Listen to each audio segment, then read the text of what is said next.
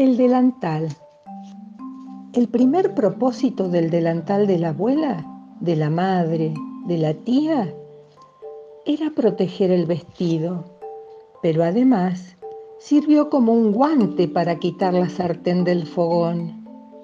Fue maravilloso secar las lágrimas y en ocasiones limpiar las caras sucias de los chicos. Desde el gallinero el delantal se usó para transportar los huevos y, a veces, los polluelos. Cuando llegaron los visitantes, el delantal sirvió para proteger a los chicos tímidos. Cuando hacía frío, tu abuela se abrazó.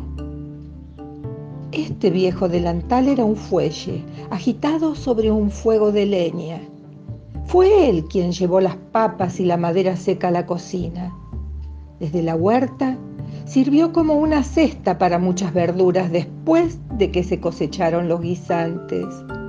Fue el turno de las coles y al final de la temporada se usaba para recolectar manzanas y duraznos caídos. Cuando los visitantes llegaron inesperadamente, fue sorprendente ver tan rápido ese viejo delantal podía dejar el polvo. Cuando llegó el momento de servir las comidas, la abuela, la madre o la tía sale a la puerta de la casa a sacudir su delantal y los hombres en el campo supieron de inmediato que tenían que ir a la mesa.